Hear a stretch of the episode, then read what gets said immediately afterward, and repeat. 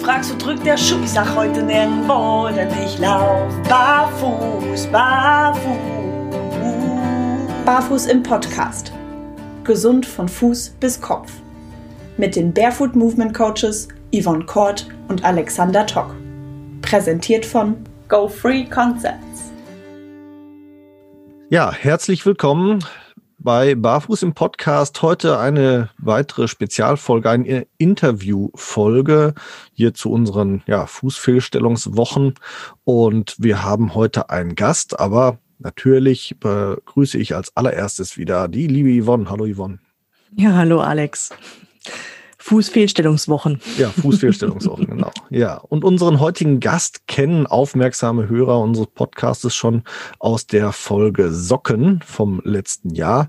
Ähm, er ist Sportwissenschaftler, ähm, ist äh, bei der Uni Wien, hat bei der Uni Wien promoviert, hat dort dann ja wie er uns letztes Mal erzählt hat, Kontakt bekommen zu einer Gruppe von Anatomen, die ihm erzählt haben, dass äh, ja viele, viele Leute, die da auf dem Seziertisch landen, eben keine gesunden Füße haben und damit hat dann auch so ein bisschen für ihn der Forschungsdrang gestartet, sich mit dem Thema gesunde Füße auseinanderzusetzen, was ihn schon so ziemlich in alle Welt geführt hat und deswegen begrüßen wir den Gründer von kinderfüße.com und von Plus 12 Dr. Wieland Kinz. Guten Tag, Herr Kinz.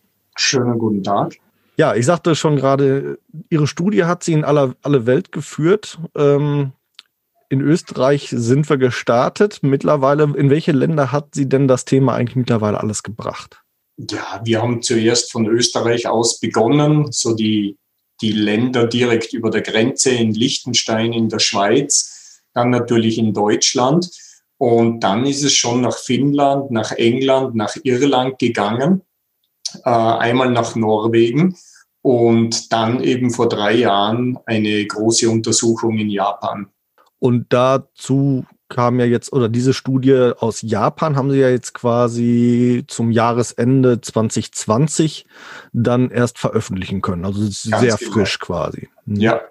Was gab es denn, oder haben Sie grundsätzlich Unterschiede in den Ländern festgestellt? Also bei uns ist es ja so, wir gehen in jedes Land mit riesen Neugier rein und denken uns, jetzt ist es hoffentlich endlich soweit. Wir kommen in ein Land, wo die Kinder passende Schuhe tragen. Aber es war bisher leider nie der Fall. Mhm. Es ist also, wenn man es überschlagsmäßig anschaut, ganz egal ob in Deutschland oder Japan oder in Österreich oder in der Schweiz, es tragen so immer zwischen 50 und 80 Prozent der Kinder zu kurze Schuhe. Wahnsinn, und das in jedem Land, wo Sie bisher waren. Ähm, haben Sie da unterschiedliche Methodiken oder unterschiedliche Vorgehensweisen, wenn Sie unterschiedliche Länder, ähm, sage ich mal, bereisen und Ihre Studien dort durchführen? Oder sind das immer die gleichen Parameter, die da abgefragt werden oder ändert sich da was? Also die Methodik wäre ja die Art und Weise, wie wir untersuchen. Da versuchen wir natürlich immer ganz genau das Gleiche zu machen, mhm. damit man die Länder vergleichen kann. Äh, die Fragestellungen, die ändern sich gelegentlich. Also wir machen dann, ich sage es jetzt für mich einfach, weil das Thema sehr viel Lustiges hergibt, immer wieder eigentlich recht spannende Fragestellungen, zum Beispiel die Fragestellung, spüren Kinder, ob die Schuhe passen. Mhm. Das war eine große Untersuchung in Österreich wo wir verschiedene Testgruppen gemacht haben und die Kinder, ohne dass sie es wussten, an einen Fuß einen passenden Schuh bekamen und an den anderen Fuß einen viel zu kurzen. Die Schuhe haben natürlich gleich ausgesehen. Und dann haben wir die Kinder gefragt, passen dir die Schuhe? Und auch bei dieser Untersuchung die Ergebnisse für uns immer wieder verblüffend, weil einfach ein Großteil der Kinder sagte, diese Schuhe, die passen perfekt, obwohl sie zu kurz waren, also wenn es um den zu kurzen Schuh ging. Also verschiedene Länder, gleiche Methodik. Wir untersuchen mhm. genau gleich die Schuhinnenlänge, wir untersuchen genau gleich die Fußlänge, aber in manchen Ländern stellen wir uns verschiedene Fragen. Ja, was halt auch interessant war, ähm, fand ich auf alle Fälle sehr interessant, dass es in Japan diese ähm, ja, Fußpolizei gibt in den Kindergärten. ja. Das finde ich ja, ja, echt enorm, finde ich super. Ja, mhm. also da muss ich ehrlich sagen, das war für uns überraschend, obwohl äh, bis die Untersuchung endlich durchgeführt werden konnte, hat es eine Vorbereitungszeit von zwei Jahren gebraucht, äh, weil organisatorisch ist in Japan immer alles sehr, sehr lang und schwierig Es sei denn, man kennt jemanden, der direkt dort ist. Und das war dann unser großer Vorteil, dass wir, ich glaube, nach eineinhalb Jahren eigentlich hin und her und immer wieder dieselben Fragen und warum macht ihr das und so weiter, äh, haben wir einen Österreicher kennengelernt, der schon seit vielen Jahren in Japan lebt und mit einer Japanerin verheiratet ist.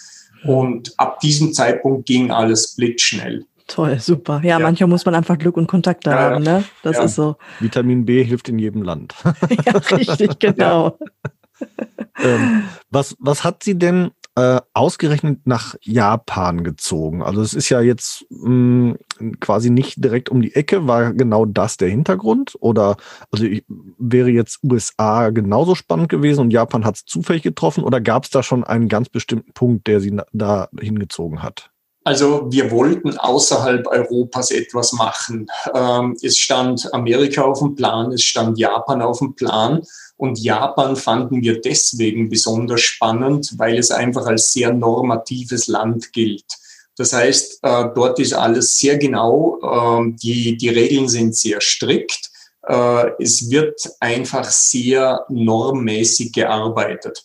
Jetzt für uns war so ein bisschen die Hoffnung, äh, wenn wir nach Japan gehen, sind vielleicht die Schuhgrößen korrekt und vielleicht tragen die Kinder passende Schuhe.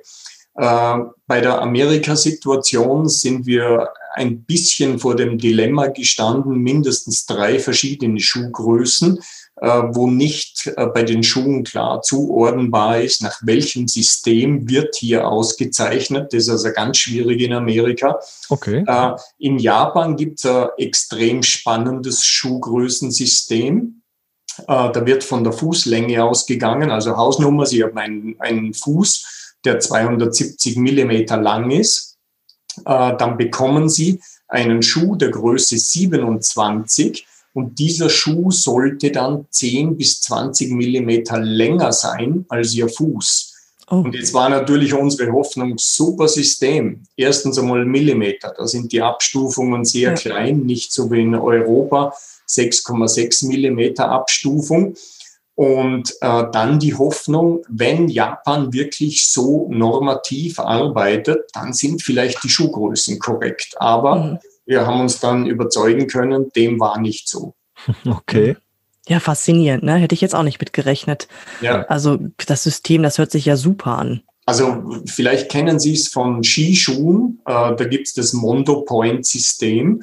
Äh, ich müsste mir das jetzt auch nochmal genauer anschauen, aber das funktioniert auch über Millimeter. Mhm eigentlich ein sehr intelligentes System. Soweit ich informiert bin, das einzige, äh, das nach DIN normiert ist äh, und dann auch befolgt werden muss, äh, funktioniert bei Skischuhen und müsste man sich einfach anschauen, wie korrekt die dort arbeiten. Ja, und äh, wenn es ja schon, schon eine DIN-Normierung hat, dann äh, wäre es ja eigentlich ein leichtes, das zu übertragen auf normale Schuhe. Ne? Denken wir uns seit vielen Jahren. Ja. ja. Sollte man meinen, ne? Ja. Sollte man meinen. Mich würde zum, zu, zu der Japan-Studie noch interessieren. Also, wenn ich, ich war selber noch nicht im asiatischen Raum, aber aus Asien kommt mir als erstes immer aus dem Sinn, da laufen viele mit Flipflops rum oder zumindest mit diesen, ja, sag jetzt mal, Flipflops ähnlichen äh, traditionellen Schlappen oder dergleichen. Ähm, hat das ein oder war das ein Teil der Studie oder haben Sie da überhaupt irgendwas, können Sie da was zu sagen, ob das einen Einfluss hat auch? Also von der Schuhmode her, äh, da müssen wir ein bisschen abrücken. Japan ist sehr, ich sage jetzt nicht äh, westliche Schuhmode, aber die, wenn Sie jetzt in Japan nur mit gesenktem Kopf spazieren gehen würden, Sie würden nicht erkennen, dass Sie in Japan sind. Mhm. Äh, natürlich gibt es japanische Schuhmarken und natürlich ist die Wirtschaft in Japan sehr Japan orientiert, aber die Schuhe schauen aus wie bei uns. Mhm. Äh, das heißt, die Kinder tragen Sneakers in der Freizeit die Kinder tragen in manchen Kindergärten so leichte Stoffhausschuhe äh, und in vielen Kindergärten eben gar nichts. Das war die Innovation. Mhm. Äh, aber einfach zusammenfassend, Schuhmode ganz genau gleich. Mhm. Ja, da hatten Sie ja äh, ganz grob beim letzten Mal, als Sie da waren, schon ähm, mir zumindest berichtet von dieser Barefoot Policy in, in Japan. Können Sie das genauer äh, erklären? Gilt das für alle Kindergärten mittlerweile oder ähm, was hat es da genau mit auf sich? Also der Hintergrund dieser Geschichte ist, wir, haben, wir sind ein bisschen überrascht worden, weil wir wussten es eben nicht. Äh, und die Kindergärten in Japan sind gerade in Umstellung. Also ich würde sagen, es sind wahrscheinlich sieben Achtel aller Kindergärten, die verfügen, dass Kinder ganzjährig barfuß im Kindergarten sind. Äh, und äh, wenn man jetzt in den Kindergärten fragt, warum macht ihr das, dann kommen faszinierende Rückmeldungen äh, weil da kommen, äh, ich sage jetzt einmal, bei uns würde man es vielleicht ein bisschen belächeln und würde sagen, da kommen so komische, ganzheitliche Erklärungsmodelle, die aber unserer Meinung nach sehr wohl Hand und Fuß haben. Also ein Argument ist zum Beispiel, unsere Kinder sollen die Jahreszeiten spüren. Äh, die sollen warme Böden spüren, die sollen kühlere Böden spüren. Und wir hatten dann natürlich auch die Fragestellung, wie tut ihr im Winter, wenn die Böden kälter sind und so. Und da kamen ganz pragmatische Antworten. Äh, so nach dem Motto, äh, komischer Europäer, was fragt ihr? Wir haben natürlich im Winter, wenn es minus 20 Grad hat, Fußbodenheizung. Also ganz normale Geschichten.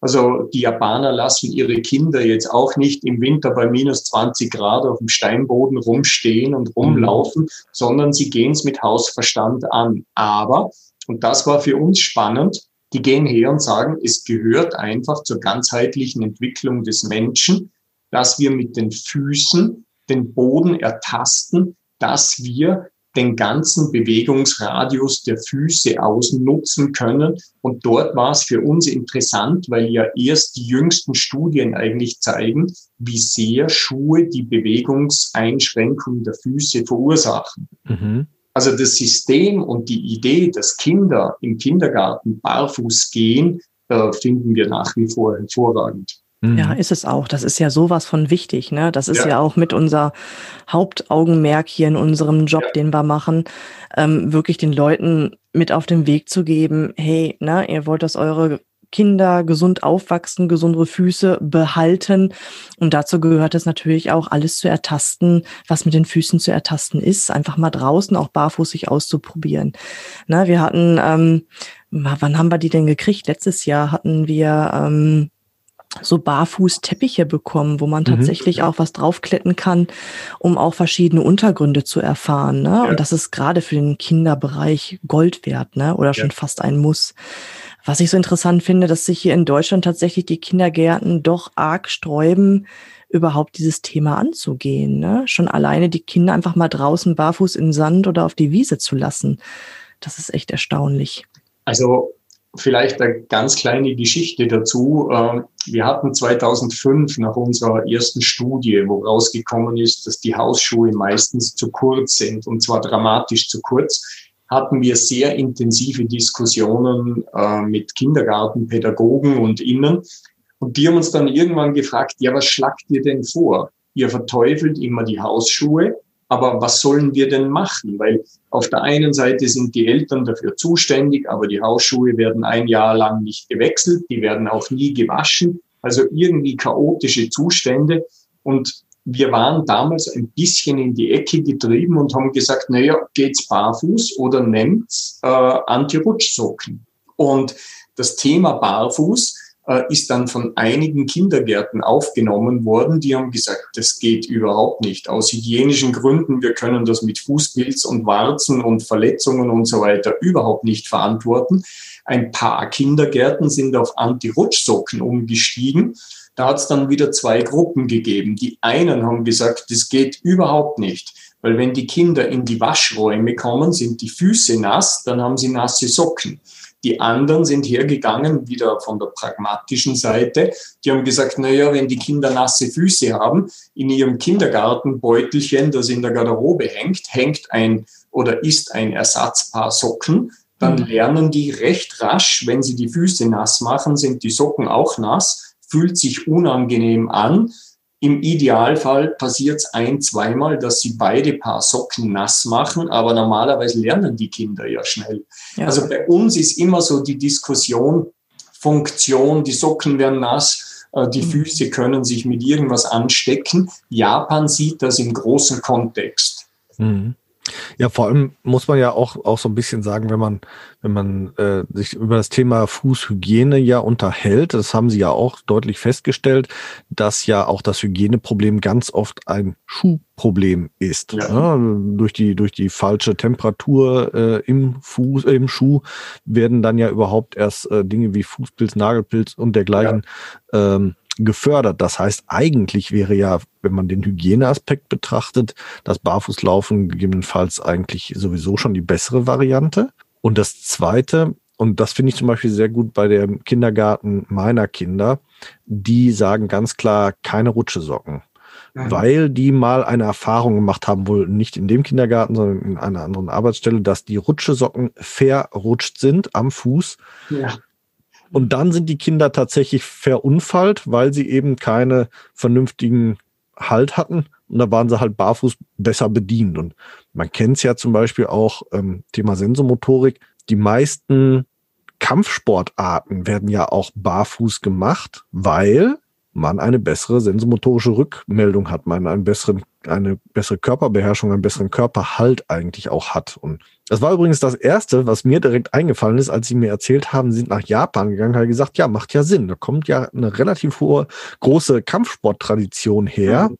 dass das auch so ein bisschen der Hintergrund der ganzen Geschichte gewesen wäre. Vielleicht. Also äh, Kampfsportwurzeln jetzt bei den Interviews mit den Kindergärten nie angeschnitten, aber einfach diese, diese große Idee zur Entwicklung des Menschen, des kleinen Menschen gehört barfuß gehen, das Spüren, Erfühlen äh, der Temperaturen, der Umgebung mhm. äh, und mit den Füßen, die bei uns eigentlich, äh, ich sage mal, sehr weit vom Kopf weg sind.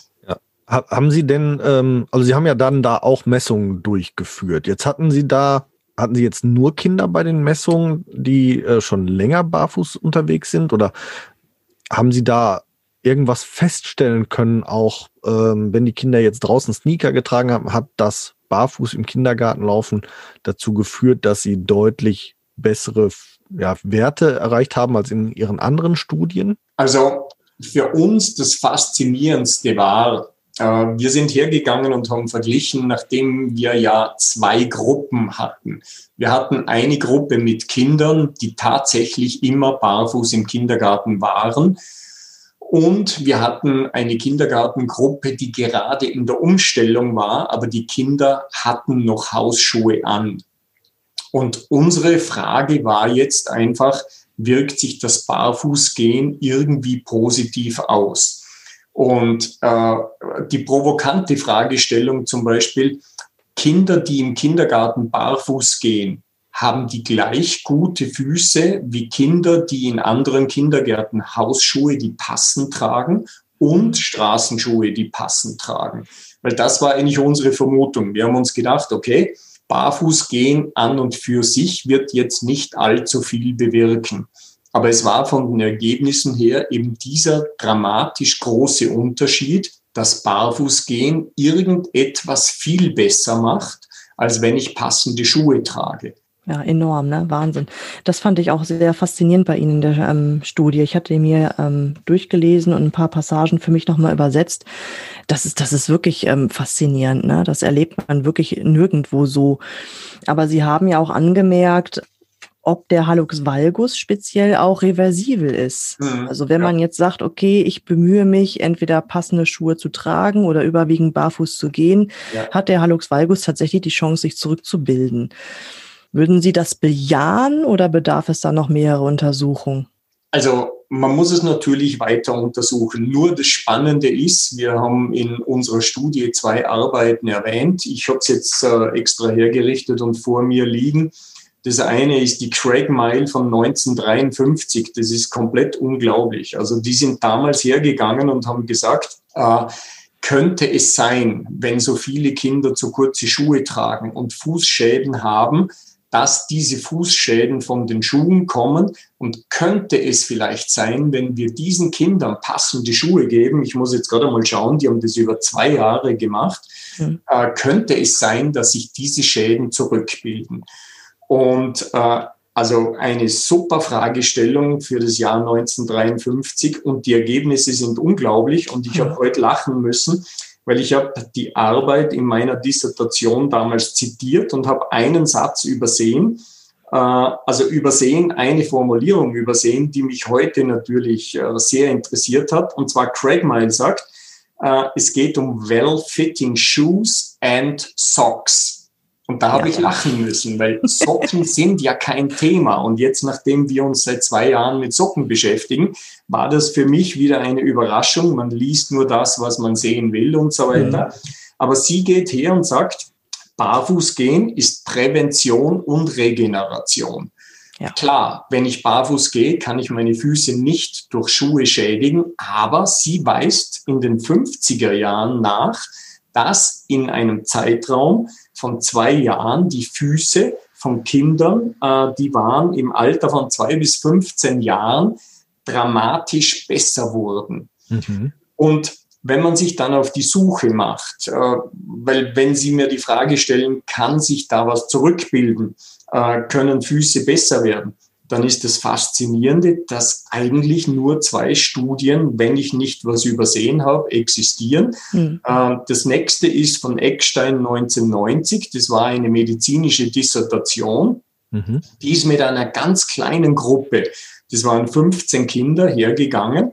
Äh, und das war nur ein Testzeitraum von sechs Wochen, also extrem kurz. Die Kinder waren sechs bis acht Jahre alt. Und genau dasselbe Prinzip. Ihr ist aufgefallen, die Kinder hatten viel zu kurze Schuhe an. Und jetzt hat sie gesagt, kann ich im Rahmen meiner Dissertation hergehen und untersuchen, was passiert, wenn ich den Kindern passende Schuhe gebe. Und es klingt eigentlich für mich unglaublich, weil innerhalb von sechs Wochen, schreibt sie, äh, konnte sich, äh, also in der ersten Gruppe äh, von äh, sechs Kindern waren keine Vorfußschäden mehr erkennbar und in der zweiten Gruppe äh, von acht Kindern waren bei drei Kindern noch Schäden sichtbar, bei fünf war nichts mehr da.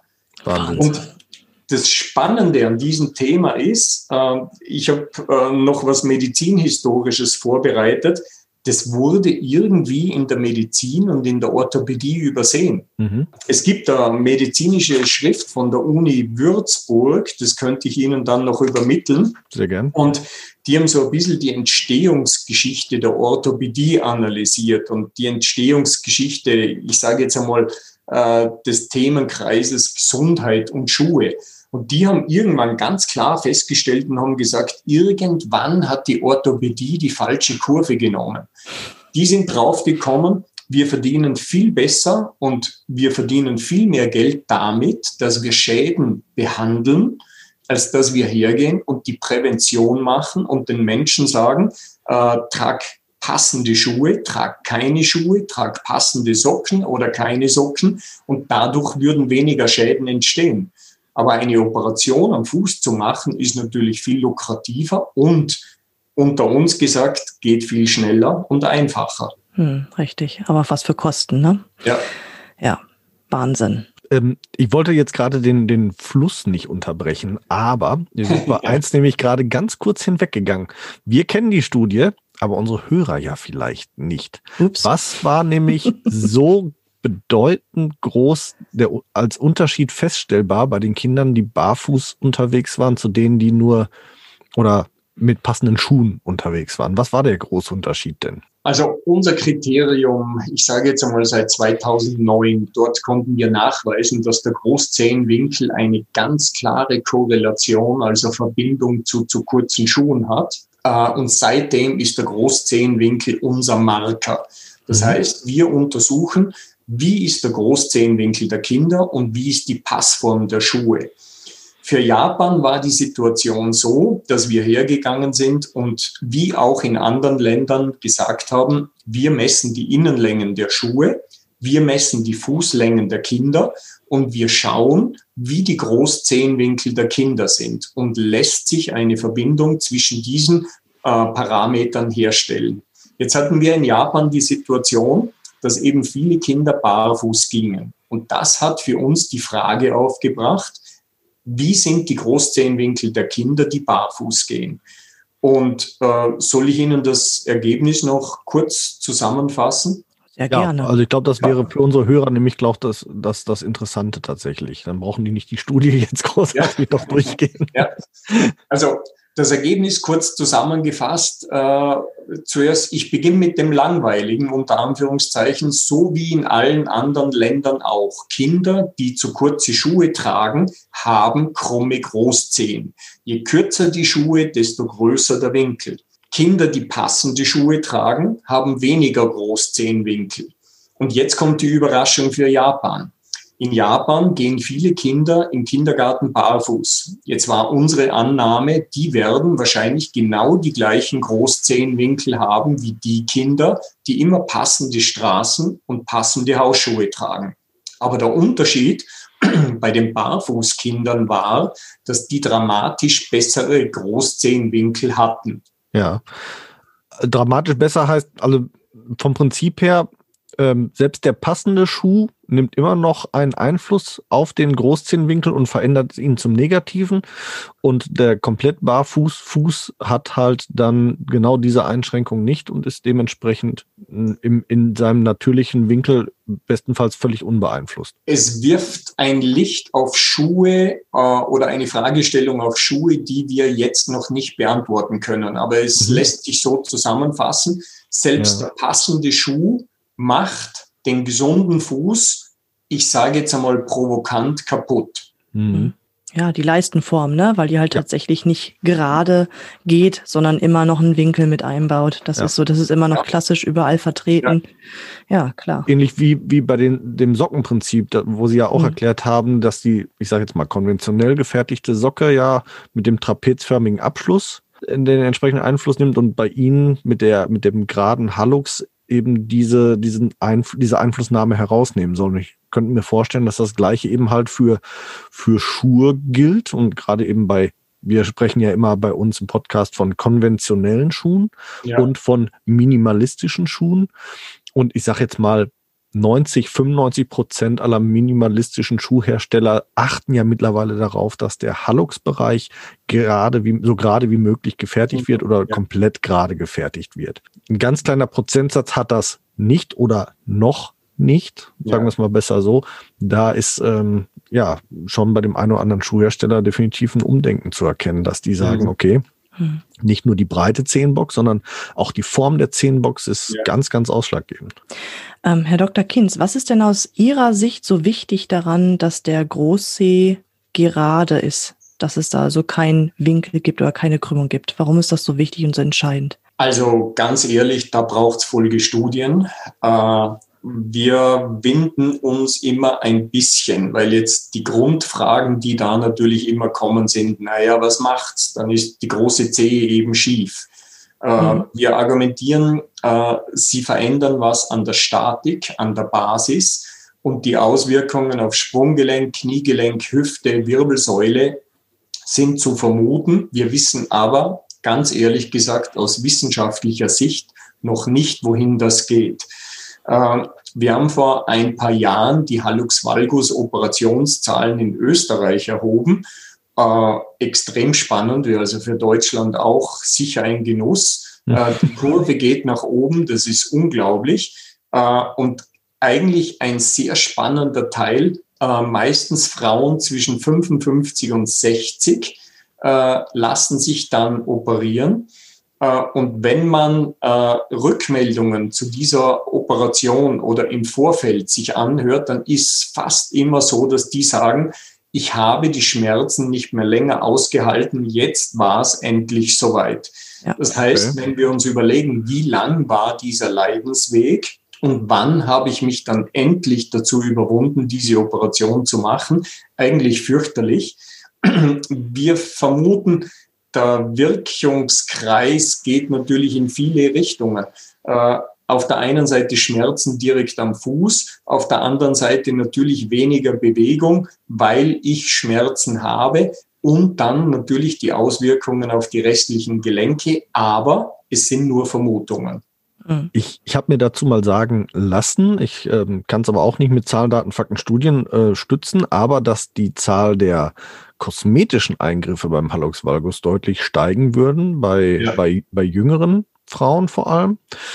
äh, die das aus rein kosmetischen Gründen machen lassen. Und ich habe mir sagen lassen, dass zwischen 50 und 55 Prozent aller Hallux valgus OPs eigentlich unterm Strich gesehen auf lange Sicht überhaupt gar keinen Erfolg bringen, weil von der Methodik her wird, wird der Keilschnitt gemacht in aller Regel und damit wird der Fuß begradigt. Der wird aber nicht mehr versteift oder eingesteift in dieser Position, eben um, um die Beweglichkeit wieder zu erhalten. Das Problem ist dann, wenn man die schädlichen ja, Angewohnheiten nicht ändert, dass es dann ja. wieder zur gleichen Winkelveränderung ja. kommt und damit nach fünf bis x Jahren der Hallux valgus quasi wieder da ist wie vor der OP.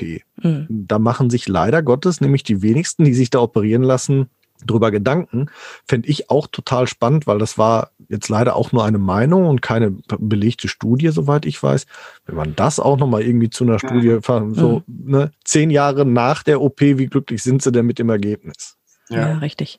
Ja, ich stelle auch immer wieder fest bei meinen Kunden, ähm, die sind auch wenig aufgeklärt. Also wenn die jetzt vom Orthopäden kommen und sagen, oh, jetzt habe ich hier auf dem Blatt Papier stehen, eine OP steht an, Ne, dann kommen die irgendwann zu mir und sagen, oh, bitte hilf mir, ich will nicht operiert werden. Mhm. Aber die haben keine Aufklärung. Also weder über die Ursache noch was gibt's für Alternativen. Ne? Das ist schon erstaunlich. Ja, wir leben schon in einem Reparatursystem, wo wir manches Mal nicht überlegen, ob es andere Wege gäbe. Äh, wenn man sich jetzt anschaut, äh, Craig Mile, die zwei Jahre lang äh, Kinder begleitet hat mit passenden Schuhen, bei uns ist es oft so, dass man hergeht und, und wahrscheinlich sagen würde, äh, eine Operation ist an einem Tag erledigt. Äh, keine Ahnung, wie lang die Reha danach ist. Aber zwei Jahre jetzt passende oder vielleicht, äh, ich sage jetzt mal, hässliche oder breite Schuhe zu tragen, äh, ist fürchterlich. Äh, das ist mir mein großer Zehn nicht wert. Ja, es ist schon erstaunlich, wie, wie wenigen Menschen Gesundheit überhaupt etwas wert ist. Ja. Mich interessiert noch, wieso Kinder? Wie sind Sie auf das Thema hm. Kinderfüße, Kinderschuhe, Kindersocken gekommen? Äh, nach ich sage jetzt 15 Jahren Untersuchungen haben wir einmal äh, mit einem Schweizer Magazin in der Schweiz Untersuchungen bei Erwachsenen gemacht. Mhm.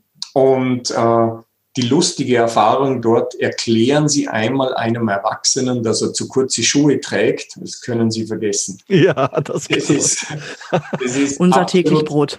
Das ist absolut sinnlos. Also äh, das äh, ist bei den Kindern einfach, äh, ich sage mal, ein Genuss, weil wenn man es dort genau gleich den Eltern erklärt, die glauben das, aber sie glauben es nicht nur, weil wir jetzt, jetzt wir das erzählen, sondern weil wir nachweisen können, äh, Hausnummer, der Fuß ist 160 Millimeter und der Schuh hat eine Innenlänge von 155 Millimeter. Also da ist kein Platz. Wir hatten die gleichen Situationen mit Erwachsenen. Mhm. die werden zum Teil zornig und sagen so ein Blödsinn, das ist mein Lieblingsschuh, der passt. Mhm. Ich hatte eine solche Diskussion sogar mit einer Ärztin, die dann äh, nach ja. längerer Diskussion sich tatsächlich dazu hat äh, überreden lassen, den Schuh auszuziehen. Eine, es kam ein, ein deutlich formveränderter Fuß zum Vorschein in einer viel zu engen Socke, und als ich dann sagte, das haut nicht hin, was sie da machen, die haben ja sogar Hallux Valgus, wurde ich dann in Grund und Boden, ja, ja, gestampft, so mehr oder weniger, weil sie ist schließlich die chirurgische Orthopädin und sie stellt bei sich auf gar keinen Fall eine Veränderung des Fußes ja. fest, insbesondere nicht einen Hallux Valgus und den hätte ein Blinder mit dem Krückstock gesehen. Mhm. Also die Kinder, die Kinder sind damit erklärt, jetzt weil Sie das Frauenbeispiel gerade gebracht haben, äh, wir sehen das über fast alle Länder, dass Mädchen benachteiligt sind. Äh, wir haben das auch wieder in Japan gesehen. Das ist also ganz, ganz eigenartig. Wir vermuten, das ist einfach noch das Gesellschaftsbild, das wir alle haben. Kleiner, zierlicher Fuß. So sind auch die Schuhe. Und es war auch so in Japan, Mädchen haben mehr oder häufiger zu kurze Schuhe und Mädchen haben weniger Spielraum in ihren zu kurzen Schuhen. Das heißt im Klartext, Mädchen haben dramatisch weniger Platz im Schuh als mhm. Buben und äh, die Füße werden dadurch natürlich mehr geschädigt. Es gibt äh, eine spannende Studie aus Österreich aus den 60er Jahren, wenn ich mich äh, korrekt erinnere.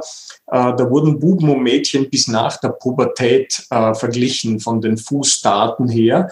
Und es gibt bei den Mädchen ab dem Alter von 12, 13 Jahren äh, ein auffallendes Ereignis und das ist der Großzehenwinkel. Und da schreiben die Verfasser der Studie, wir müssen eine Modekomponente in Betracht ziehen, weil es hat sonst keine anderen Passformen. Äh, die Schuhe waren jetzt bei denen nicht dramatisch kürzer plötzlich oder so, aber die Form der Schuhe mhm. Äh, vom Mädchenschuh zum Frauenschuh hat offensichtlich bei diesen Füßen etwas bewirkt. Ja. Es ist, ich finde es erstaunlich, wenn wir jetzt gerade so Jahreszahlen nennen, ne? also wir, es ist, ist ein ja, ja. Thema, das jetzt so seit 2000 finde ich, wenn man äh, mehr in den Fokus rückt. Aber wenn man sich anguckt, Sie, Sie sprechen jetzt von Studien aus den 50er Jahren, aus den 60er Jahren. Yvonne ja. hat im Rahmen ihres Studiums äh, äh was von 1800 und ein paar ja. zerdröselte gefunden. Ja, man von Meyer. Es, hm. es, ist Wahnsinn, wie viele Jahrzehnte, ja, Jahrhunderte mittlerweile sogar bekannt ist, welchen negativen Einfluss hm. unsere Schuhe und unsere Socken auf den Fuß haben können, wenn sie eben falsch geformt sind oder falsch normiert sind.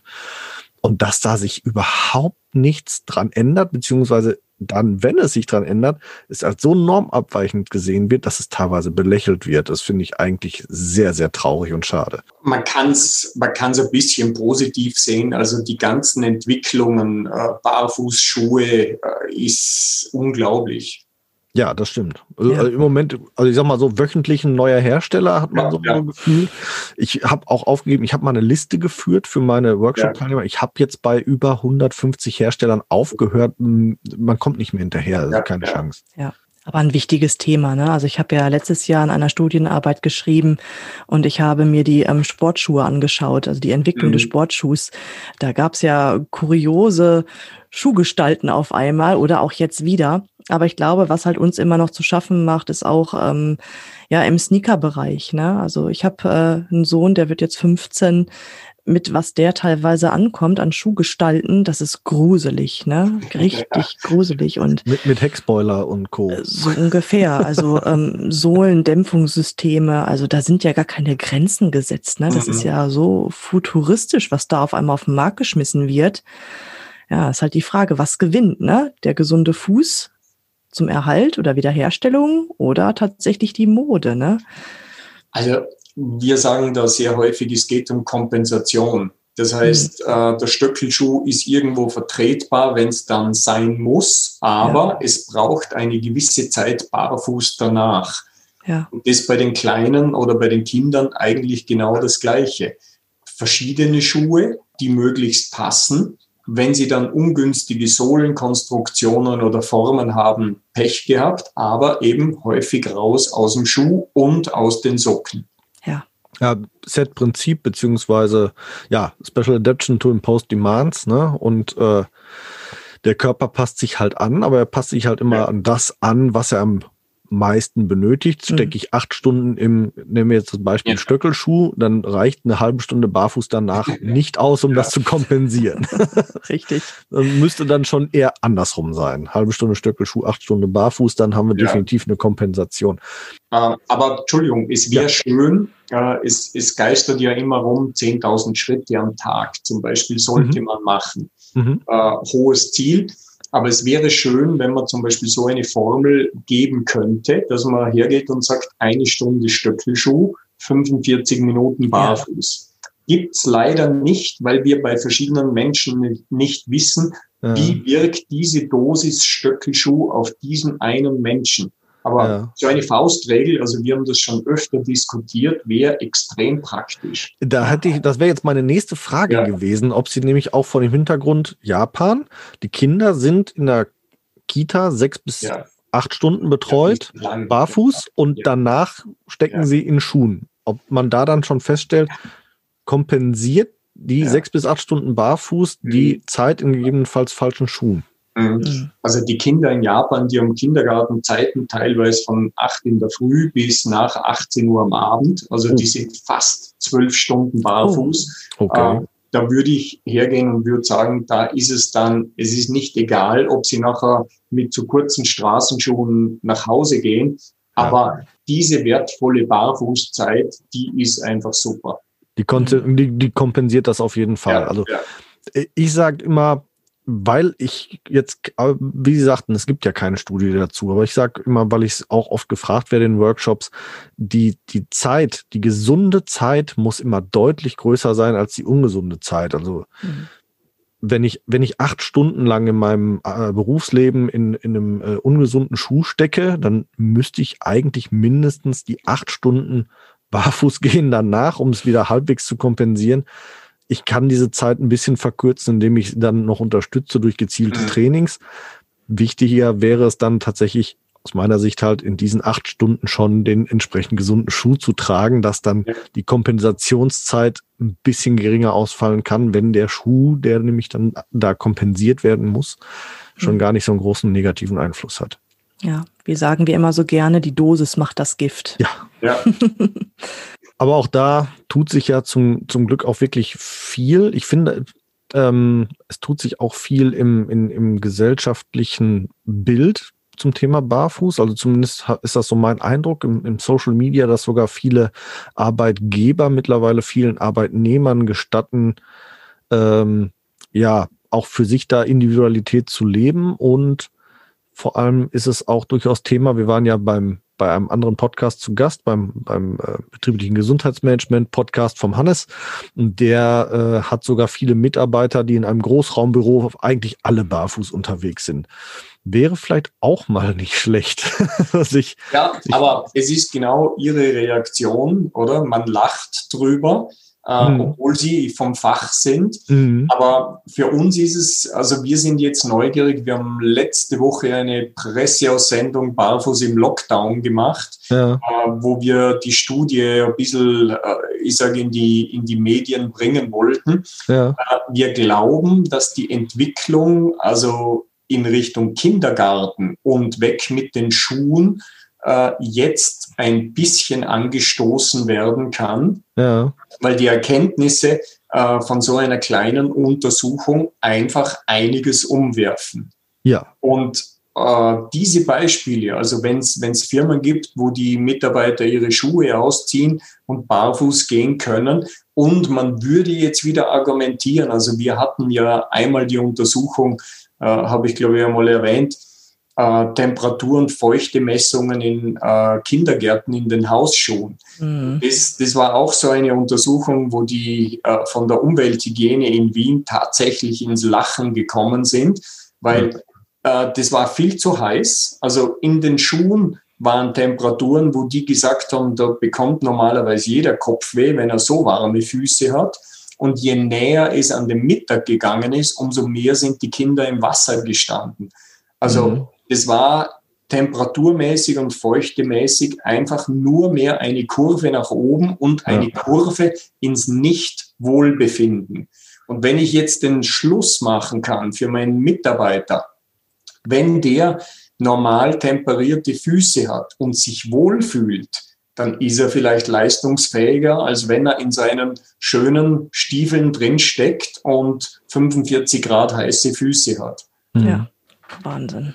Wie ist denn die Resonanz überhaupt gewesen, wenn Sie jetzt sagen, ich mache eine Studie in Deutschland in den Kindergärten, untersuche die Kinder nach Halluxwinkeln. Wie war eigentlich die Resonanz von den Kindergärten? Waren die eigentlich aufgeschlossen für sowas oder haben die gesagt, äh, nö, macht doch eigentlich gar keinen Sinn und wozu so eine Studie? Also Kindergärten sind sehr aufgeschlossen, Eltern lieben das Thema, also das wird immer sehr, ja. sehr gerne angenommen. Äh, wer das Thema überhaupt nicht liebt, ist der Schuhhandel. Ja. Also die Reaktionen, wir bekommen sicher mehr negative Reaktionen als positive. Äh, die Untersuchungen vor Ort sind für uns immer ein Highlight und positiv, mhm. weil es einfach mit den Kindern lustig ist und mit den Eltern sehr informativ. Man lernt einfach, wie oft bekommen die Kinder neue Schuhe, äh, wie fühlen sie sich in zu großen Schuhen, wie fühlen sie sich in, in viel zu kleinen Schuhen und so weiter.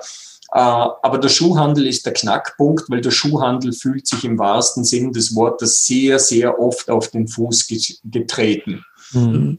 Und die gehen dann her und kritisieren natürlich die Studien, die gehen her, die mögen es nicht, wenn die Eltern selber anfangen zu messen und zu überprüfen, ob die Schuhe passen, weil sie sagen, das ist unsere Kompetenz. Und das ist sehr eigenartig, weil, weil wir dort sehr häufig auf eine Mauer der Tradition treffen, so nach dem Motto, wir haben schon vor 100 Jahren so Schuhe verkauft, es hat sich noch niemals wer beschwert. So machen wir weiter. ja, nur weil es schon immer so war, äh, heißt genau. ja nicht, dass es gut war. Ne? Mhm. Ähm, ja. Zu Jesus Zeiten wurden Menschen gekreuzigt, das macht man heute auch nicht mehr, weil es eben ja. keinen Sinn macht. Ja. Also, das ist irgendwie eine doofe Argumentation. Ja. Ähm, vor allem, finde ich ja auch ganz spannend vor dem Hintergrund, wenn man sich äh, schaut, äh, gerade namhafte Hersteller sind ja zwischenzeitlich auch so ein bisschen fast schon in die minimalistische Schiene gegangen. Also ich äh, habe es mhm. auch, glaube ich, schon mal in einer anderen Folge erwähnt, dass ich hier den, den, mein Einstieg in die Barfußschuhwelt war damals der Nike Free Clit, Clint, irgendwie sowas hieß der, mit einer sehr breiten Zehenbox, hochflexibel, äh, atmungsaktiv, wie, nur eine ganz, ganz minimale Sprengung, also was man heute so als Kompromissschuh vielleicht bezeichnen würde. Und die sind sehr gehypt worden und dann wieder so ziemlich in der Versenkung verschwunden. Aber ich glaube, das lag jetzt ja nicht an irgendwelchen Herstellungsvorgaben, sondern ich glaube, die haben sich nicht verkauft, weil eben dem Menschen, den meisten Menschen gar nicht so bewusst ist, mhm. wie viel Sinn das durchaus gemacht hätte, diesen Schritt zurück zu machen, weg vom Hightech-Schuh hin zum Hightech-Fuß. Mhm. Ja, richtig. Schade eigentlich. Verpasst. Verpasst, genau, deutlich verpasst. Ja. ja, ich erlebe leider hier, ich hatte ähm, letztes Jahr, wo ich mit meiner Selbstständigkeit ähm, angefangen habe, hatte ich gezielt Kindergärten angesprochen, ne? ob da Interesse dran besteht, ähm, gegebenenfalls mal im Rahmen eines Elternabends so ein bisschen Aufklärung zu betreiben, gerade zum Thema richtig messen, der richtige Schuh, ne? aber auch ähm, Fußklima in diesen Hausschuhen, weil das kenne ich noch von meinem Sohn damals. Ähm, da bestand aber nicht wirklich Interesse. Ja gut, jetzt weiß ich nicht, inwieweit äh, mhm. Corona mir da auch ins Handwerk gefuscht hat. Ich hatte dann hier und da ein paar Kunden und für die war das wirklich richtig Neuland. Die waren echt ähm, ja begeistert. Ja, wie es gibt Minimalschuhe für Kinder und ähm, auch ne, wieso spielt das denn so eine Rolle, dass man einen größeren Abrollspielraum haben sollte? Und ja, hm, wieso Fußklima? Was ist denn im Pantoffel? Also es gibt echt viele Eltern, die setzen sich da wirklich gar nicht richtig mit auseinander, ne? Höchstens ja. saisonbedingt. So, jetzt messen wir mal nach, neue Schuhe stehen an und hups, drei Nummern größer. Ja. Das war so das, was ich mitgekriegt habe, ne? Also kleine, kleine Geschichte aus unseren Erfahrungen, Vorträge zu diesem Thema oder Elternabende kann man vergessen. Deswegen okay. kommt niemand. Also wir sind schon vor in leeren Kindergärten gestanden. Äh, okay. Äh, wobei man dazu sagen muss, das, was Kindergärtnerinnen und das, was Eltern heutzutage tagtäglich äh, als Aufgabe haben, und von der Zahnfee bis zum Onkel, der die Schuhe misst und irgendwas, das sind unglaubliche äh, Gebiete. Also das nehmen wir den Eltern nicht übel. Mhm. Aber in den Kindergärten funktionieren die Messungen immer. Also das, das klappt gut und wenn Eltern mhm. dann drei Minuten dabei sind, weil sie ihre Kinder bringen oder holen oder was auch immer, äh, das sind immer Momente, wo sie verblüfft sind. Aber die Hoffnung zu haben, dass sie auf einen Elternabend kommen würde, weil da jemand einen spannenden Vortrag macht über passende oder nicht passende Kinderschuhe, da muss man ehrlich sein, das kann man fast vergessen. Hm. Leider auch meine Wahrnehmung. Ich habe äh, ja. ähm, an, an der Familienbildungsstätte hier äh, mehrere Vorträge geplant. Vier davon sind ausgefallen wegen Corona. ähm, zwei davon sind ausgefallen, weil sich jeweils nur eine Person angemeldet hat, die das interessiert ja. hat.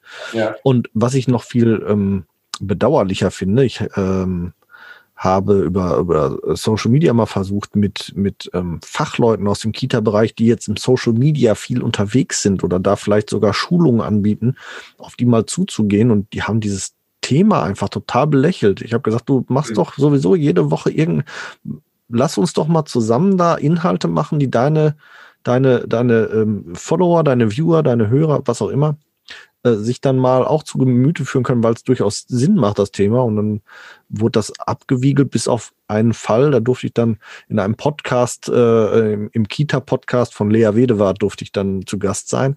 Und die war deswegen für das Thema Feuer und Flamme, weil sie sich vorher schon damit beschäftigt hat ja. und selber unter anderem Wildlinge trägt und ihre Kinder auch.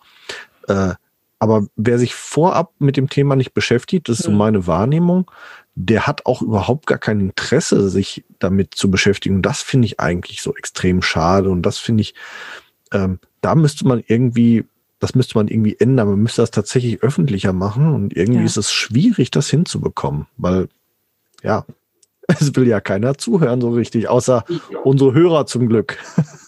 Aber ich würde sagen, jetzt in Verbindung, in Verbindung mit, mit Themen, die dann die Medien interessieren, kommt es zu den Eltern. Also das merken wir deutlich. Ja. Elternvorträge im Kindergarten äh, auszuschreiben, funktioniert nicht äh, den Medien äh, Informationen zur Studie zu schicken, die Kinder haben zu kurze Schuhe, Mädchen mhm. sind benachteiligt, Fußschäden sind nachgewiesen das funktioniert und das kommt in den Zeitungen, sage ich jetzt im Idealfall im Fernsehen und das wird aufgeschnappt.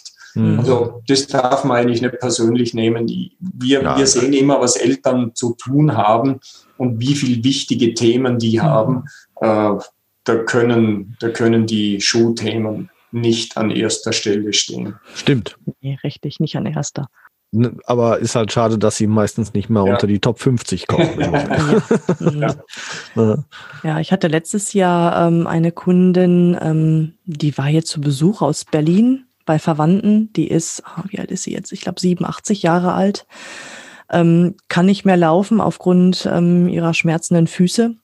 Und ähm, dann habe ich mir die Füße angeguckt, habe die auch alle vermessen, habe mir ihre Schuhe angeguckt, habe die Schuhe vermessen und die Enkeltochter war die ganze Zeit dabei. Und irgendwann sagte sie, so, jetzt ziehe ich meine Schuhe, meine Socken auch mal aus. Jetzt möchte ich, dass du meine Füße dir auch mal anguckst. Ja. Da war nicht viel Unterschied zu der Füße mhm. der Oma. Die mhm. hatte auch schon einen richtig ausgeprägten Hallux valgus. Die mhm. kommt dieses Jahr in die Schule und die Mutter war entsetzt. Mhm. Ne, die Mutter sagte auch, ja, wieso ist das denn so arg? Ich sage, mhm. natürlich, ich sage, das, was ich bei deiner Mama gerade versuche, ja. durch gute Schuhe und durch Training und durch ein Tape wieder gerade zu biegen, hat deine Tochter schon im Anfangsstadium, ja. beziehungsweise schon fortgestritten. Ja. Ja, das ist, das ist heftig. Das ist wirklich ja. heftig. Also, wenn wir vermitteln können, Schuhe sollten passen und wenn wir mhm. vermitteln können, äh, man hat jetzt oder wir konnten zeigen, dass Barfußgehen einfach super ist, äh, dann sind das schon zwei Botschaften. Wenn die ankommen fürs Barfußgehen, brauche ich kein Geld. Also für ja. uns natürlich ein riesen Sache. Wenn ich hergehe und sage, die Schuhe sollten passen, dann kommt immer wieder das Argument, ja, aber wir müssen so häufig Schuhe kaufen dann und so weiter. Die Schuhe passen nicht so lang. Stimmt alles. Aber das billigste und einfachste Mittel, wenn man das vermitteln kann, barfuß gehen kann etwas, hm. was wir eigentlich so gar nicht vermutet haben, dann ist hm. das super. Ja, da ist das großartig, genau. Wo Sie, wo Sie gerade das Thema Geld ansprechen, können wir vielleicht auch nochmal hier das Statement anbringen beim Thema Barfußschuhe oder wie wir gerne sagen, Minimalschuhe. Ist ja auch das gebrauchte Verkaufen und Kaufen kein Problem, weil es gibt ja kein Fußbett, das sich einschleift und damit auch ähm, dann irgendwelche Fehlhaltungen weitergibt. Deswegen ist das überhaupt kein Problem und deswegen hält sich dann der finanzielle Aufwand teilweise sogar mehr in Grenzen, als wenn man konventionelle Schuhe kauft, weil die sollte man gebraucht nach Möglichkeit natürlich nicht so unbedingt kaufen. Mhm. Ja, also ich weiß nicht, ob ich das schon mal erwähnt habe. Wir haben ja mal eine große Befragung unter Eltern gemacht. Äh, provokante Frage, verwendet ihr gebrauchte Schuhe? Hm. Über 50 Prozent haben gesagt, ja, ich gebe es zu, ich mache das. Ich fühle mich als Mutter schlecht, wenn ich das mache, aber äh, ich tu's. Und äh, wir brechen da eigentlich immer die Lanze und wir sagen, wenn die Schuhe von der Länge her passen, wenn sie nicht auf eine Seite hängen, dann verwendet diese Schuhe, weil es ökologisch und ökonomisch Sinn macht. Ihr spart ja. Rohstoffe, ihr spart Geld und okay. die Materialien heutiger Schuhe, zum Beispiel jetzt die, die Sohlen, die sind einfach widerstandsfähiger als früher. Mhm. Das heißt, Schuhe, die nach drei, vier, fünf Monaten vielleicht zu kurz sind, sind häufig noch so in gutem Zustand, dass sie einfach noch weiter getragen werden können. Und ja. auch dafür muss man eine Lanze brechen und muss sagen, macht das, es ist okay. Gerade im Kinderschuhbereich, ne? Wie lange trägt ja. ein, ein, Kind denn im Durchschnitt die Schuhe, ne? Ja, nach so einer kurzen Tragezeit stimmt, da, mhm. da ja. wird sich das noch nicht so dramatisch auswirken, richtig, ja. Ist bei Erwachsenen schon deutlich heftiger, wenn man sich da manche Schuhe anguckt, dann mhm. Die, da steht der Schuh in sich schon schief und dann ne, total krumm und schief abgetragen. Bei, bei Kindern, ja klar, in so einer kurzen Zeit kommt das so extrem nicht vor, kann aber auch vorkommen, aber. Mhm. Bobbycar-Phase. Ja, das auch. Aber auch so. Ja. Aber auch so, ähm, auch im, im Social Media Bereich äh, ähm, gesehen, äh, viele Warnhinweise schon, man sollte beim Gebrauchtschuh kaufen unabhängig davon, was für Schuhe, auch wenn es Minimalschuhe ist, immer ein bisschen auf die Sohle achten. Wenn die irgendwie einseitig komplett weggeschliffen ist, dann ist der Zeitpunkt gekommen, dass das besser nicht mehr weiter vererbt wird. Wohl wahr. Ja, bei unserem letzten Zusammentreffen, Herr Dr. Kinz, haben wir uns kurz unterhalten oder habe ich Ihnen eine Fragestellung mitgegeben zum Thema Fersenfettpolster. Hatten Sie die Möglichkeit, sich damit äh, zu beschäftigen oder da irgendwelche Informationen zu, zu bekommen? Äh, ich habe einen Orthopäden dazu gefragt, keine mhm. Information, der hat irgendwie sehr fragend reingeschaut. äh, also das scheint ein eigenes Kapitel zu sein. Mhm. Ja, bin ich auch, auch sehr gespannt. Also ähm, für unsere Hörer, die, die äh, haben die Fragestellung ja nicht mitbekommen. Und zwar ging es darum, dass das Fersenfettpolster, das unser Fuß hat, durch gedämpfte Schuhe abnimmt, weil es ja eben nicht mehr benötigt wird. Und die Fragestellung dahinter war dann, ob dieses Fersenfettpolster sich regeneriert, wenn man die gedämpften Schuhe weglässt. Es gibt Meinungen, die sagen, nein, dieses Fettpolster ist nicht regenerativ. Und es gibt Meinungen, die sagen, na klar, wie jedes andere, wie, wie alles andere am Körper kann sich das regenerieren. Aber anscheinend gibt es da keinerlei vernünftigen Studien bisher zu. Das heißt, wir sprechen wirklich über zwei Meinungen, aber bewiesen. Gut, ist schwierig. Man müsste irgendwelchen Schuhträgern erstmal die Schuhe wegnehmen für eine gewisse Zeit. Ja. Und dann das wahrscheinlich dann ausmessen kann. Ja. Ja, schwieriges Ding. Bevor ich jetzt, Yvonne, hast du noch eine Frage gerade? Mich würde einfach nur interessieren, weil ich ja auch gerade Sportwissenschaften studiere. Wie kommt ein Sportwissenschaftler darauf, doch so tief in diese Materie einzutauchen? Ich finde das richtig spannend. Also einfache, kurze Geschichte. Während dem Studium für eine dänische Schuhfirma in Österreich gearbeitet und die wollten Kinderschuhe machen. Und dann kam die Frage, könntest du auf der Uni bitte Studien ausheben zum Thema Passform von Kinderschuhen?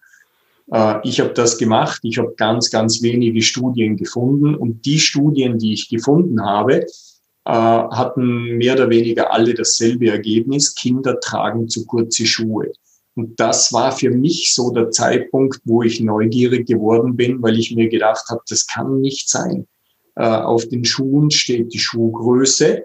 Äh, die Kinder spüren das vermutlich. Ich wusste noch aus meiner Kindheit, äh, man geht ins Schuhgeschäft, die Füße werden gemessen, dann kommt raus, er braucht Größe 30, dann nimmt man den Schuh Größe 30. Wo liegt das Problem? Und je tiefer man sich in dieses Thema reinkniet, umso, also ich finde es nach wie vor lustig und spannend. Allein die Frage, warum spüren es Kinder nicht, wenn sie fünf Größen zu kurze Schuhe haben?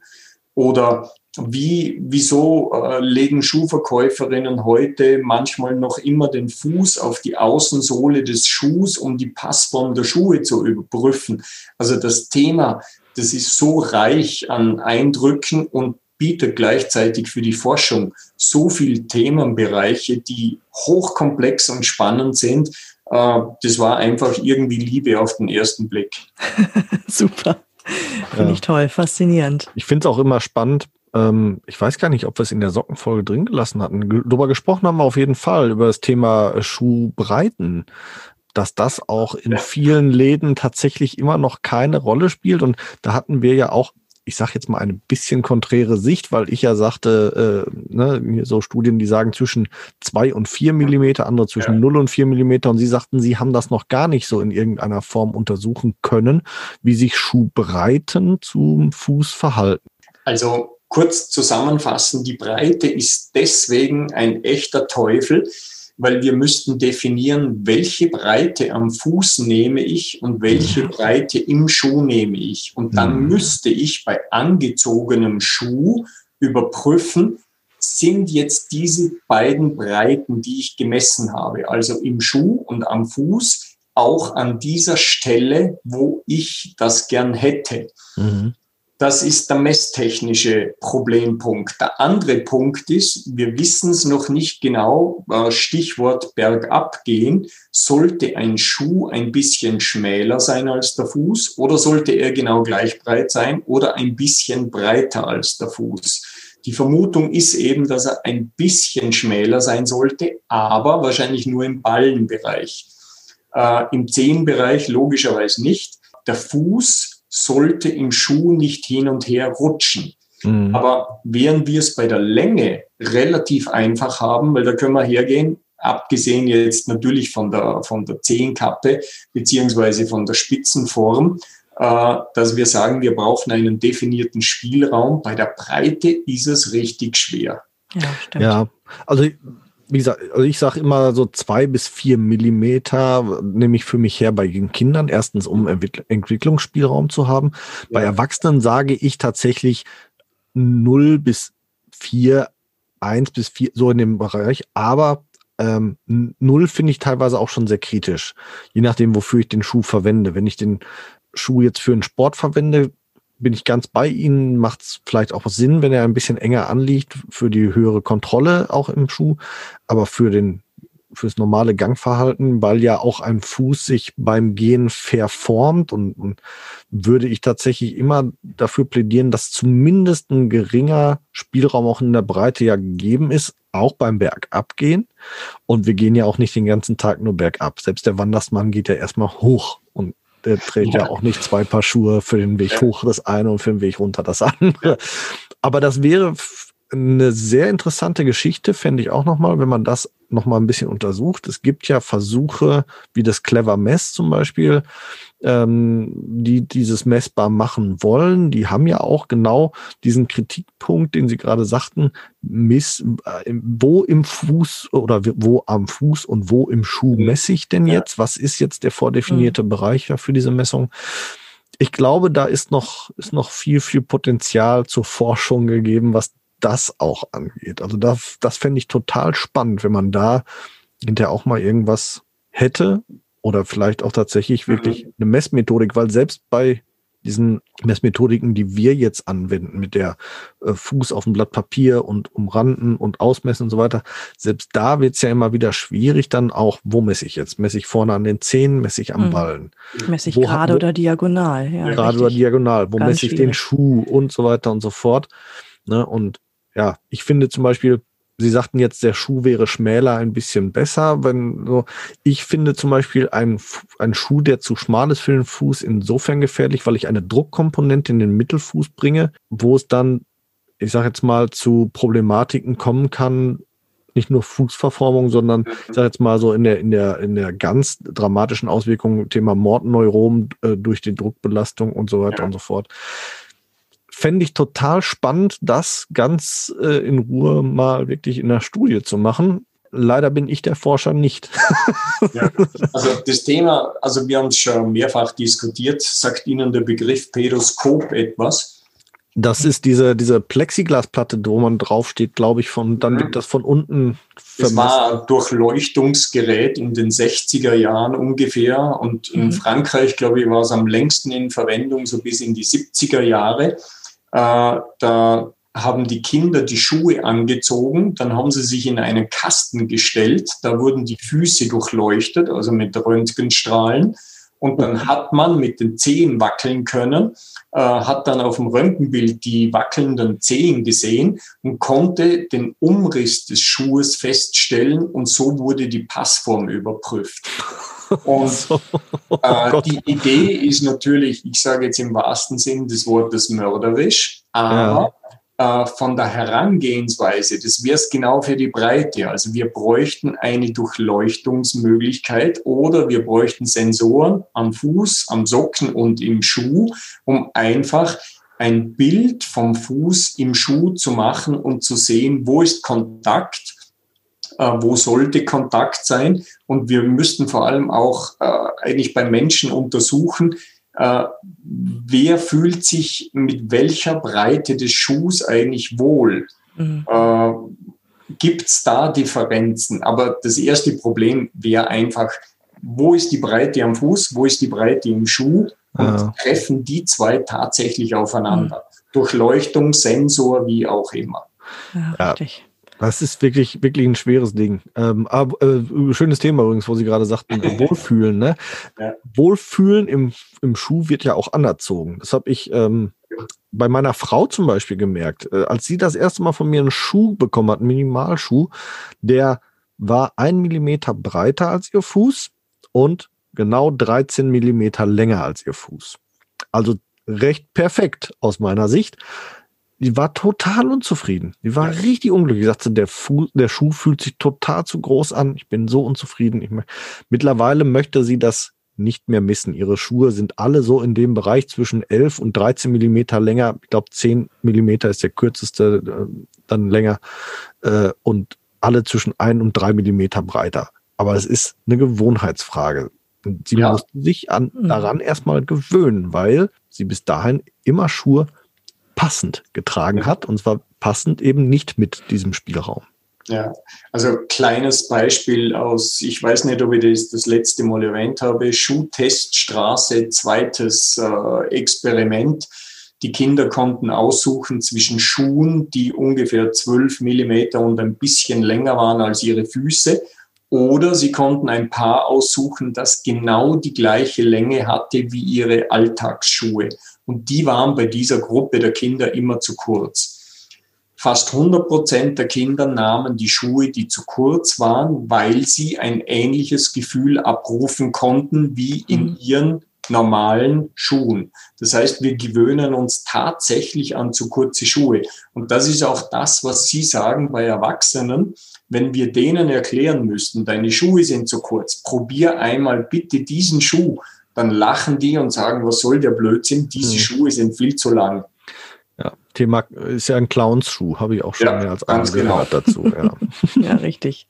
Ja, es ist schwierig, ne? Also das Gefühl ist erstmal super individuell, aber ich glaube, da gab es auch schon mal eine Studie zu, ne? Hatte nicht jemand mal sich damit intensiv auseinandergesetzt zu dem Thema? Empfindung im Schuh? Meine, also bei mir was. klingelt jetzt nichts. Ich kenne ja. nur die Geschichten. Wir haben dann immer so persönliche Empfehlungen, dass wir sagen, vergiss alles, was du glaubst und ob jetzt die Schuhe zu lang sind oder irgendwas, trag sie sechs Wochen, mhm. leg deine alten Schuhe auf die Seite und nach sechs Wochen steigst du wieder in deine alten Schuhe und dann möchten wir wieder was von dir hören. Und die Meldungen, die dann kommen, sind immer unglaublich. Ich kann die alten Schuhe nicht mehr tragen. Die ja. sind zu kurz. Das ist ein guter Tipp, nicht ja. schlecht. Ja. Mhm. Kenne ich auch nicht nur von meiner Frau, sondern auch tatsächlich von vielen Workshop-Teilnehmern, die mir dann solche Rückmeldungen geben hinterher. Mhm. Ganz, ganz häufig, dass die sich total. Ich habe auch tatsächlich schon mehrere Teilnehmer gehabt, die kamen mit Minimalschuhen, waren total zufrieden. Oh, ich habe hier extra toll. Und dann ja, ich sag, und hast du auch mal gemessen? Ja, haben die im Laden gemacht. Ich sag, in welchem Laden? Ja, beim Herstellerladen. Ja, ich sag, ja. dann messen wir nochmal nach, die haben keine Ahnung. Ich sag jetzt den Namen von dem Hersteller besser nicht. Und ja, war so, ne? Dann mhm. sechs Millimeter Spielraum. Ja. Äh, und das heftigste, was ich hatte, da war der Schuh sieben Millimeter zu schmal für den Fuß. Mhm. Da kann mir auch keiner mehr erzählen, dass das gesund sein soll, dann Barfußschuh hin oder her. Ja, ja richtig. Ja, ich weiß gar nicht, also ich glaube, wahrscheinlich könnten wir jetzt noch bestimmt zwei Stunden weiter mit Ihnen fachsimpeln und diskutieren. Weil wir kommen von Höcksken auf Stöcksken und ich finde es total super. Ähm, ich freue mich, würde mich freuen, mit Ihnen in Kontakt bleiben zu dürfen und dass wir, dass wir hier immer wieder vielleicht mal von Ihnen hören, gerade wenn Sie mal wieder Neues äh, aus, aus Ihren Studien zu berichten haben oder neue interessanten Themenfelder entdeckt haben. Ich würde aber tatsächlich, weil wir mittlerweile schon die Stunde zehn Interviewzeit hier geknackt haben, das heutige Thema gerne beenden. Und natürlich, ähm, bevor wir uns verabschieden, möchte ich Ihnen das Schlusswort gönnen. Haben Sie noch etwas, was Sie gerne unseren Hörern und vielleicht auch der Yvonne und mir gerne noch mit auf den Weg ne-, geben möchten? Ja klar, Socken weg, Schuhe weg. Das ist, das ist Wissenschaft pur, äh, Hausverstand pur und äh, wir konnten jetzt nachweisen, wie gut das ist. Und es gibt unzählige Situationen im Alltag, wo man keine Socken und keine Schuhe braucht. Weg damit. Äh, wir empfehlen es vor allem für Kinder, wenn die zum Beispiel im Kindersitz im Auto sitzen. Weg mit den Schuhen, weg mit den Socken. Sie tun unglaublich Gutes für die Kinderfüße. Toll, ja. super Statement. Absolut, Perfekt. absolut unsere, wir sagen ja immer, Schuhe sind Werkzeuge. Überleg dir, wann du ein Werkzeug benötigst. Und mhm. wenn du es nicht brauchst, lass es weg. Genau gleiche Kerbe. Von daher, wie gesagt, vielen herzlichen Dank. Gerne wir verabschieden uns nicht nur von Ihnen, sondern auch von unseren Hörern und ähm, ja, hören uns dann das nächste Mal hier wieder in einer knappen Woche mit einer neuen Folge. Ja, und Herr Dr. Kinz, vielen, vielen Dank nochmal. Wir werden Ihre Studien gerne in den Show Notes nochmal verlinken und auch Ihre Seite kinderfüße.com, wer nochmal das ein oder andere nachlesen möchte, wird da zu finden sein. Und dann hören wir Sie sehr gerne nochmal bei Gelegenheit wieder. Ja, herzlichen Dank. Herzlichen Dank und schöne Grüße aus Österreich. Ja, danke und schöne Grüße aus dem Pott zurück. Wir hoffen, auch die heutige Folge hat euch gefallen. Und wenn ihr keine der kommenden Folgen verpassen wollt, dann abonniert uns doch bitte. Ihr könnt uns auf diese Art und Weise natürlich auch unterstützen. Ihr könnt uns auch unterstützen, indem ihr uns bewertet und uns auf unseren Social-Media-Kanälen folgt. Jetzt kommt noch ein bisschen Eigenwerbung. Wenn ihr Bedarf habt und jemand im Bereich Fußtraining braucht und kommt aus dem Großraum Bielefeld und Gütersloh, könnt ihr unter www.körper-dynamik.de mich finden. Meine Angebote Fußtraining, Personal Training, Ernährungsberatung und Fit am Arbeitsplatz. Meldet euch gerne, ich würde mich darüber freuen. Und mich findet ihr persönlich im Großraum Dortmund oder halt im Ruhrgebiet eigentlich im Internet natürlich bei Facebook, bei Instagram und unter www.barfußimpod.de. Dort findet ihr alle Informationen zu meinen aktuellen Angeboten, wie ihr mit mir Kontakt aufnehmen könnt und wie ihr bei mir etwas buchen könnt natürlich. Alle Links findet ihr wie immer in unseren Show Notes. Klickt euch da durch und wir freuen uns, ähm, wenn ihr das nächste Mal wieder einschaltet. Bis dahin, wir hören uns bei Barfuß im Pott und jetzt hört ihr wie immer noch unseren Titelsong von der lieben Carla Barfuß mit freundlichen Füßen. Wir hören uns. Macht's gut. Ciao.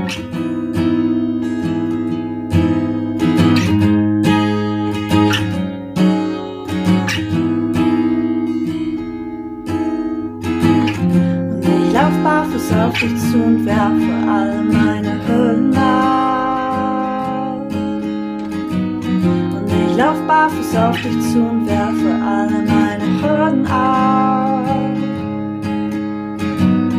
Du fragst, wo drückt der Schuh, sag heute nirgendwo, denn ich lauf barfuß, barfuß.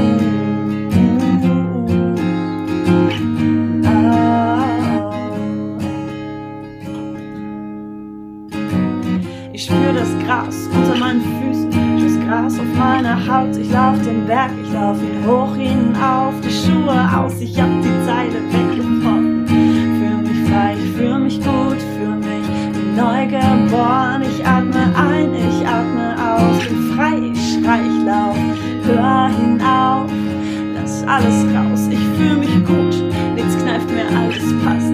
Steh fest, spür jede Pore meiner Haut, ich lauf den Berg lauf barfuß auf dich zu und werfe alle meine Hürden ab.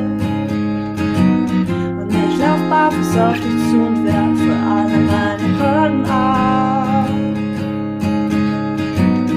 Du fragst, wo drückt der Schuh, sag heute nirgendwo, denn ich lauf barfuß, barfuß.